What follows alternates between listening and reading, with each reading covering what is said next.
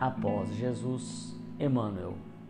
E quando o iam levando, tomaram um certo Simão, sireneu, que vinha do campo, e puseram-lhe a cruz às costas para que a levasse após Jesus. Lucas 23, 26. A multidão que rodeava o Mestre no dia supremo era enorme.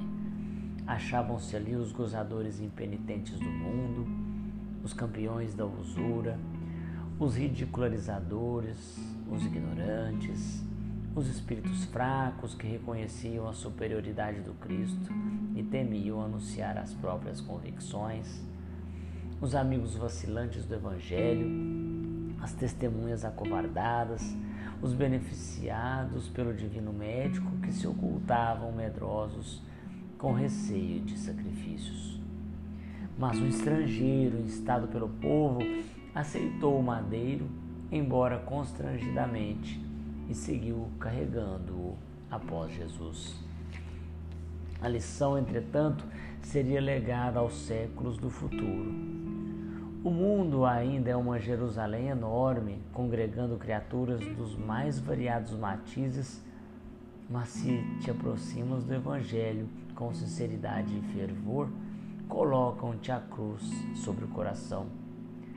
Daí em diante serás compelido às maiores demonstrações de renúncia, raros te observarão o cansaço e a angústia, e não obstante a tua condição de servidor com os mesmos problemas dos outros, exigir-te-ão espetáculos de humildade e resistência, heroísmo e lealdade ao bem.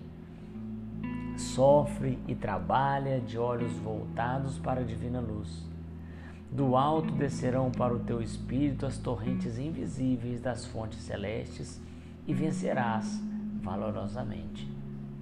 Por enquanto, a cruz ainda é o sinal dos aprendizes fiéis se não tens contigo as marcas do testemunho pela responsabilidade, pelo trabalho, pelo sacrifício ou pelo aprimoramento íntimo, é possível que ames profundamente o Mestre, mas é quase certo que ainda não te colocaste junto dele na jornada redentora. Abençoemos, pois, a nossa cruz e sigamo-lo destemerosos, buscando a vitória do amor e a ressurreição eterna. Abençoemos, pois, a nossa cruz e sigamo-lo destemerosos, buscando a vitória do amor e a ressurreição eterna.